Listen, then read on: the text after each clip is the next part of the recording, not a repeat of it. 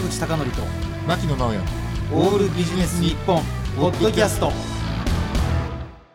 坂口孝則と牧野直哉のオールビジネス日本。本日のゲストは前回に引き続き別荘民泊プロデューサー羽田徹さんです。はい、よろしくお願いします。お願いします。それでは話し方コンサルタントでいらっしゃる羽田さんに自己紹介を10秒でお願いいたします はい、えー、普段は企業研修講師をやりながら、田舎の別荘を再生させて、別荘民泊を運営しています。羽田です。よろしくお願いします。お願いします。完璧10秒。そうですね。で10秒って言ったのはもう一つありまして、ええ。ー当番組のプロデューサーのですね、えー斉藤理香さんとの、えー昔のエピソードを一つ教えてください、これも10秒で。10秒、はい。10秒で。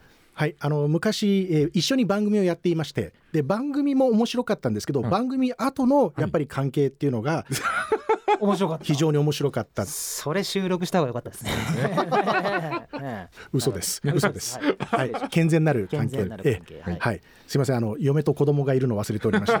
はい、勘弁してください。大丈夫です。はい、ということで先週に引き続きですねお話を伺っていきたいと思いますけれども、はい、あのね前回もお伺いした、はい。その山梨県都留市の別荘民泊鶴ベースなんですけれども、はいそもそもその別荘を買われる。まあその別荘っていうのを買われるっていうよりもこれはい。工場ですよねもともとね。もともとどうやってね旗織り工場だったんですどうやって紹介を受けてそうそうそうそうそうそう。はい、これね結構僕あの裏ルートがあるんでしょうとか不動産屋さんとつながってるんでしょうとかいろいろ言われるんですけど、うん。もう一般に出てる情報で探すことが多いんですよ。でこの鶴の物件は、えっと、鶴市の,、うん。あの空き家バンクって今いろんな市町村であるじゃないですか。やってるやってる。はい。なるほどでこの空き家バンクも僕結構好きでいろんなところをこうちょいちょいチェックするんですよ。うん。その時に出てきた物件なんですよ。であこれ面白そうだなって思ってうん。で見に行って、うん。であのこここは民泊で使えそうだなと。はい。なるほど本当にあの転がっている一般に公開されている情報から探すことがうん。多いですね。なるほどなるほど、はい。それでねあのこの鶴ベースっていうあの私もあの実はその富士吉田とかですねはい。ああいうところに行くことがあってですね、はい。って考えると、うん。確かに先週の放送の通り、うん。東京から2時間っていうと、はい。あもう鶴ドンピシャだなと思うんですけど、鶴って、うん。この先に富士山があるってことを考えると、はい通過っていうイメージがあそるんなんですよ。うん。もうね、うん。鶴市の人に言わせると、うん。鶴なんかに泊まりに来る人いないよ。あんたこんなとこで民泊やんの？って言われるんですよ。これ分かってないんですね。分かってない。で鶴ってうん。本当に宿泊所が少ないんですね。うん。あの富士吉田とかそう。川口湖山中湖の方まで行くと別荘もたくさんあるし宿泊施設もたくさんあるんですけうん。どなるほど。全然ないんですよ。う。ん。でもお客さんって東京から来るわけでしょ、うん。大体は東京圏から来ますと、通過点ってことはうん。泊まれるじゃないのって話なんですよ。いや確かにねあそこからの富士山の景色とかも素晴らしいしあの雰囲気的にあんま変わらないじゃない、はい。逆にあんまり観光地っぽくないから、はい、鶴っていいのかなってお話伺って思ったんですけど、しかも鶴市って別に観光地でも何でもないんで、うん。車の渋滞もないんですあね。なるほど。はあ。で例えば川口湖とかの別荘地に泊まりに行くじゃないですか、はいはい別荘地から富士急ハイランドとかに行くときに渋滞するんですよ。するすする。るめちゃくちゃする。でしょ？でね。一回行って嫌になりました鶴市 から行った方が渋滞ないんです。そうそうなんだ。はい、だからその移動距離とか手間とか、そのいろんなストレスとか考えると、うん。鶴市で泊まって行った方がストレスないんですよね。っていうのもあって、ーうん。鶴はいいよっていうのをずっと訴えてるんですよ。なるほど。はい、確かに泊まって例えばその最近みたいなそのバーベキューやったりとか、あとやっぱりちょっと空気のいいところに泊まるとかそういうことを考えると、鶴とかいいですよね。はい、しかも川口湖山中湖の別荘地まで行ってしまうとやっぱり宿泊料金もドンと上がるんですよね。うんうんうんで鶴だとやっぱり安くで抑えられるので、うんうんまあこれをもう双方にとって非常にいいなと。うん結構これ広そうですけどまあ時期によるんでしょうけどハイシーズンじゃなくてノーマルシーズンってどれくらいで泊まれるんですか？でも大体ね目安で一人頭の金額でいうと6,000円前後ぐらいで泊まれます。う全然。はい、でへー1棟丸々あのうん仲間だけで借りられるのでうん。他に気兼ねもなく、はいはい。なるほどな。あ標準的にはどれくらいの人数で借りられるんですか？えー、と最大で10名ですねこの鶴ベースは。うんうんうん。はい、で、えっと、大体その10名なんだけれども大体56名ですか？平均的には。平均的にはそうですね、えー、6人前後でしょうね。はい。6人ぐらい。これはじゃあ仲のいい家族とかだったらいいですね。いいですね。そうですね。あの2家族でとか、うん。あと最近若い人はあの男女グループで普通に泊まりに来るんですよ。あはいはい。でもこれちょっと深掘りしていいかちょっと今悩みつつあるんですが、ええ。はいはい。さ男女3人3人あとか。そういう、うん。で3人3人ならまだわかるじゃないですか、うん。はいまあまあもしかしたらこれそれぞれがカップルなのかなってわかるじゃないですか、うん。この間あの4人2人とかね。はい。うん下手したら、えー女子4の男子1とかで泊まりに来たりとかうん。はいこうい。ろんな友達のグループの形態があるんですよね。だからでもなんか今の若い子に聞くとその恋愛感情とかあんまり関係なく普通に男女で泊まりに行くよって世界らしいですね。まあなんかあの、うんシェアハウスとかもはいなんか面白い比率とかありますもんね、えだからちょっとあのちょっと深掘りするのはやめておきますが いろんな形態の楽しみ方があるというそうですそうですす。ことでね。いろんな形態の楽しみ方が なるほど自由です。自由はい。でこんこのね、あの今あの一押しと思われるこの別荘民泊鶴ベースなんですけれども、ここでそのまあいろいろこう物件を買われて、うんで先週もそのヤギのお話とかいただきましたけれども、はいあの何かこう特別なコンセプトみたいのっていうのはあったんですか？えっ、とこれも毎回コンセプトはやっぱり決めるんですあよ。やっぱりやっぱり。でその物件を見て、はい雰囲気を見て、はい。でここもね元機織り工場で、うん見た目はもうガラーンとした空間しかないんで、うんコンセプトものすごく悩んだんですけど、うんいやこれはもう昭和レトロでいこうと。で単なる昭和レトロじゃなくてちょっとモダンさ新しさみたいなのも含めて、もう昭和レトロモダンというテーマでいこうって決めて、うん。うんだったらヤギもいても面白いなっていうのにもつながるんですけど、うんであのブラウン管テレビ置いてたりとかほ見れるんですよ今でも。うあれ見れるんですか？見れるんです。はい、でそういうこう昭和レトロな雰囲気っていうのも出しつつ、うん。まあでもハンモック置いたりあのプロジェクターで大きく映画が見れたりっていう、で今 w i f i ないとね、うん。あのそもそもうんうん。若い人も来てくれないので、まあ、w i f i でちゃんとテレワークもできる環境を整えたりとか、うん。えーしつつですねあの雰囲気は昭和レトロっていう、はい。やっぱり内装とかインテリアにも反映してるんですか、そうですね、うんじゃあ昭和っぽい。昭和っぽい。内装。内装。へえそれがじゃあ Z 世代には新しく見える、なんかエモいらしいですね、エモい。はい、また映える的な、映えるエモいはい。なんかブラウン管のテレビとかインスタに上げたりしてるんでしょうね。ね。そこあの狙っておりますが。なるほど。はい。なるほど。まあ、それで映ってたらね、なかなか我々だってねもう最近ブラウン管っていつからだろう、もう何十年もね。うん。そうなんですよ。僕もだから小さい時見てた、あのそそれこそヤフオクで自分があの自宅にあったようなテレビを見つけて、うんでもね6,000円ぐらいで買えるんですよね。でちょっといろんな機械をつなげないとうん。見れないんですけど、うんうんそういう機械をつなげうてうん見たんですけどやっぱ見れた時感動しましたあね。ー。そうですよね。はいそうですよね。あれの当時は赤白黄色の線じゃないと VHS につながらないとかね、はい。ありましたもんね。はい。そっか。うん。あのその羽田さんはその鶴ベースだけではなくて、うん。いろいろなところにその民泊としてのその、うん。まあ、施設っていうんですかね、はい。うん。それをご展開されてるっていうことで、はい。あのーうん。坂口さんと私の仕事ってね、うん。仕入れをどうするか、はい。うん。なので、はい。その物件とかっていうのをうん。どうやって仕入れてるかっていうところのちょっとこうポイントって教えていただけたらなと思ったんですけど、はい。どんな風な形で仕入れをされてるんですか物件そのものっていうのは？やっぱり最初は普通に不動産サイト、はい。まあ、よくあるそのアットホームとか？アットホームとかうん。スーモとか、うんであと別荘の場合は別荘専門のそういうのを載せてるサイトもあるので、うん。そういうとこまず見まくるんですよね。うん。うんそうするとこの不動産屋さんはいいなっていう大体不動産屋さんが絞れてくるんですよ。面白いそれ。はい、であのこの物件欲しいっつってそのまま買えるわけではないので、うんうんまずは問い合わせをするんですけど、うんはいはい。これあの皆さんも不動産買う時に絶対やった方がいいのが明確に条件とか伝えるんですよね。うんうんうんで私はこれぐらい予算持ってて、うん。現金でいくらまでなら買えます、うん。でこういう物件探してます、ん。僕の場合は、えーリビングダイニングが広くて天井が高いような、うん。古くてもいいんでボロボロでもいいんで空間が素敵な物件を探してますみたいな条件をきっちり書いて送ると、うん。大体何件か紹介してくれます。うん。はい、要するにこの人絶対買うぞ感を出すっていう。う、んあー。そうするといい物件紹介してくれるのね。ちなみにそのサイトでこの不動産はい屋さんはいいっていう簡単に見極められる方法ってあるんですか？やっぱり自分が条件出しててその条件に合った不動産をたくさん掲載しているところですね。まああまずだから自分の条件を明確にするってそうですね。あなるほどなるほどなるほど。あの不動産屋の人に聞いたんですけど、うん。私勝手にスーモとかああいうのって上げるの無料かなと思ったらすごいお金かかるんですよね、うん。だから自分の不動産屋のカラーに合ったやつしか上げないから、はい、うん羽田さんにマッチしたはい。不動産屋を選ぶとそうですね。いうとこ。ろ、うん。なるほどな。でそこで大体お付き合いがあると2軒目3軒目とかもそこから紹介してもらったりとか、うんあの不動産って結局サイトに載せる時には、うん。まあ古くなってるというか、うん。要するにお得意さんが買わなかったものが大体サイトに載るわけですよ。うんあなるほどね。うんで最初はサイトからまあ見つけたりもするんですけどその次からはちょっとサイトに載せる前なんですけど。羽田さんこういうの物件今仕入れたんですけどどうですかっていうふうにああの何件かやってると声かかるんですよね。へえ未公開株みたいなもんですね、はい、それはやっぱりあの不動産屋さんとのお付き合いが大事なので、うん。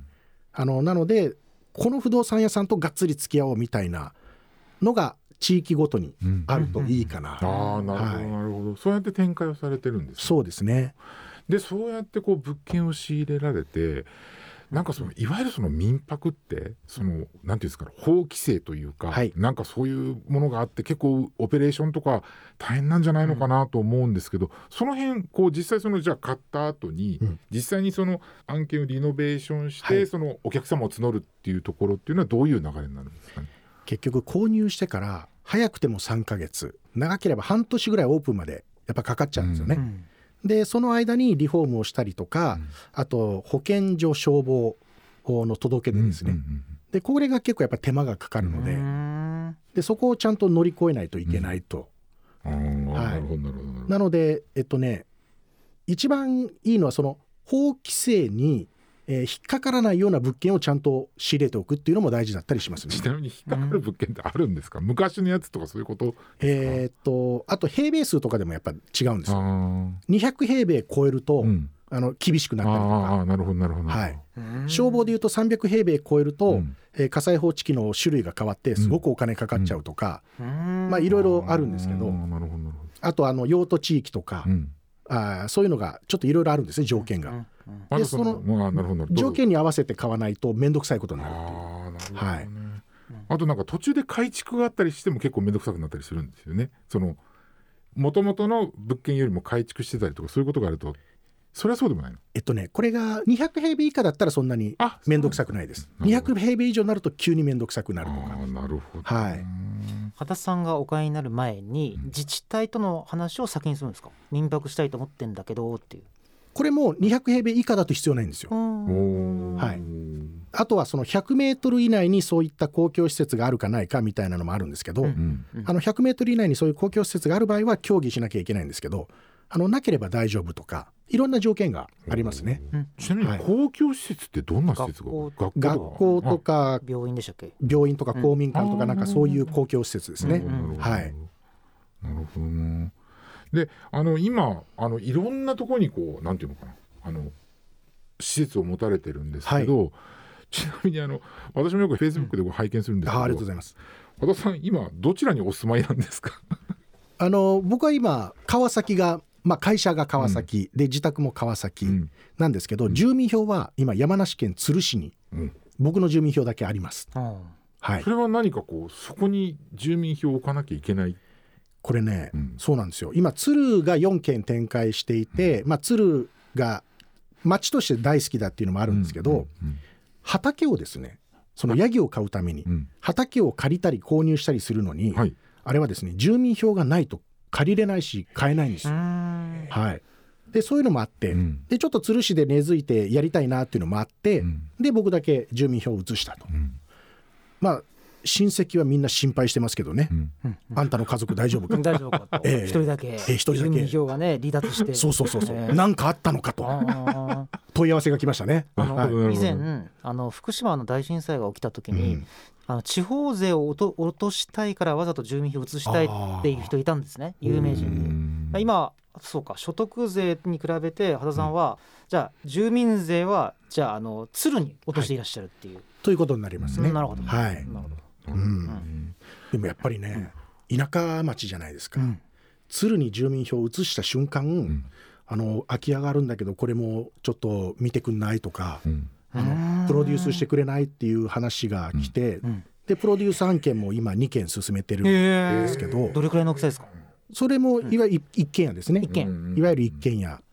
で次やるお宅はものすごくて元名手の方のお宅でうん。築150年っていうあ。大豪邸なんですけはど、まあ、そこを民泊化しようかっていうのを進めていたりとか。でやっぱりねよそ者にはなかなか信頼しないっていうところもあるじゃないですか。だけど共同体の中に入った瞬間にはい、すごくアットホームになった、そうですね。地元にそうやって根付いてやっていくっていうのも大事だなっていうのは実感しましたね。う。ん。うん、でもそういったお仕事されている中でね、うん。そのまあそもそもそのまあ空き家というか、はい。そういうの買わなきゃいけないんですけど今結構ね空き家っていろんな問題になってますけど、うんそういったなんていうのかな社会問題化する現状っていうのは、うん。そういったその物件を仕入れるときになんか実感したりすることってあるんですか？もうこれはもうめちゃめちゃ実感しますね、まあうん、全国でいうとね空き家800万戸以上あるって言われてますけど、まあ、もちろんその山梨県とか鶴市とかっていうところも、まあ、空き家なんていっぱいあるんですよ。うんただ、うん。残念ながら空き家あるんですけど持ってるんですけど、うん。手放さないんですよね皆さん。うん。やっぱ先祖代々のとかなるほどなるほどなるほどそういうのがあって、うん。意外とねその不動産の情報サイトにはうん。空き家ってあんま出てこないんですよ。うん。かといってあの行政代執行もできない、はい。ということでずーっと草ぼうぼうでアライグマが住んでる状況とかね、はい。報道されてますもんね。そうですよね。そういう状態だからこそ、うん。あのででも地元に根ざしてやってるといやうちのその空き家なんとかしてくれないかっていう情報は入ってくるんですようね。んうん、ななかなかこれね全国の空き家が解消しないのは、ね、持ってる人たちが手放さないし何ともしないっていうところも一つあると思いますね。うん。でもそのコミュニティの中に入るとやっぱりちょっと考えたいななんとかしたいなと思う人の声が集まってくるそうですね。あはい。なるほどな。つながったわけですね。ううん。んでその鶴にそのまあその住民票を移されてね、はい、で今その、えー、と民泊プロデューサーっていう、まあ、おしお仕事というかそれもやられてますけど引き続きそのいわゆるそのセミナー講師みたいなのもやってらっしゃるんですよね。普段は、うん。あの平日はほとんど研修講師として、うん。あの各企業さんの研修をはい。やってますね。はい、で先ほどねちょっとあの収録前にこうお話しさせていただくときに、うん。結構物件の管理ももう羽田さん自らやられるっておっしゃってるじゃないですか。はい、でその物件の、う民泊の物件の管理をするということとその研修をするっていうのはなんか競合とか生まれないんですか？時間的というかこう仕事的に。はい。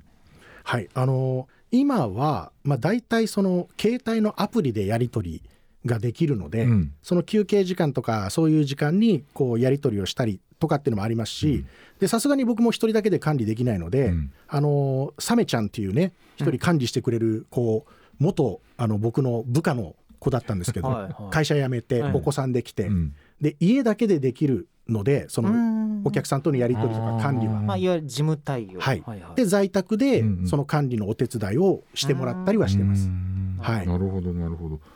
ってことはそういったやっぱりこう在宅でできるってことはやっぱりこのやっぱりそのリモート化っていうのはすごくじゃあ羽田さんにとってはすごく追い風になってるんですか？そうですね、うん。やっぱりこの世の中がリモートになってくれると、うんその働く自由っていうのがうん。出てきますし、うん。その時間とか場所とか選ばずに働けるっていうのはうん。すごくメリットだと思いますね。なるほどなるほど。わかりました。あのじゃあ今後例えばその民泊とかって今多分あのそうですねちょうど夏っていうこともあったので、はい。先ほどお話聞いてるとその週末なんかは結構稼働率、はい、じゃあこれからその平日のその稼働率なんかを考えるときに例えば我々みたいなそのビジネスパーソンが平日行ってっていうのもそのワーケいわゆるワーケーションっていう。そうなんですよ。ワーケーションもっと広げていくと平日の稼働も上がってくるというふうになると思うんですよね。うん。で前はあの外国人の方が平日結構泊まってくださったんですよ。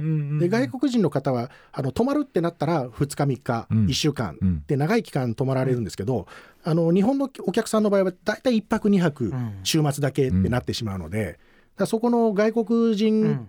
客が戻ってこない以上この平日埋めるっていうのはなかなかねなるほど。結構難易度高かったりしますね。はいなるほど。じゃあそこら辺のこうこれからはの課題っていうのはやっぱりその平日どうするかっていうこととその全体的なその稼働率をそれでどうやって上げるかっていうことがそうですねね。うんなるほどなるほど。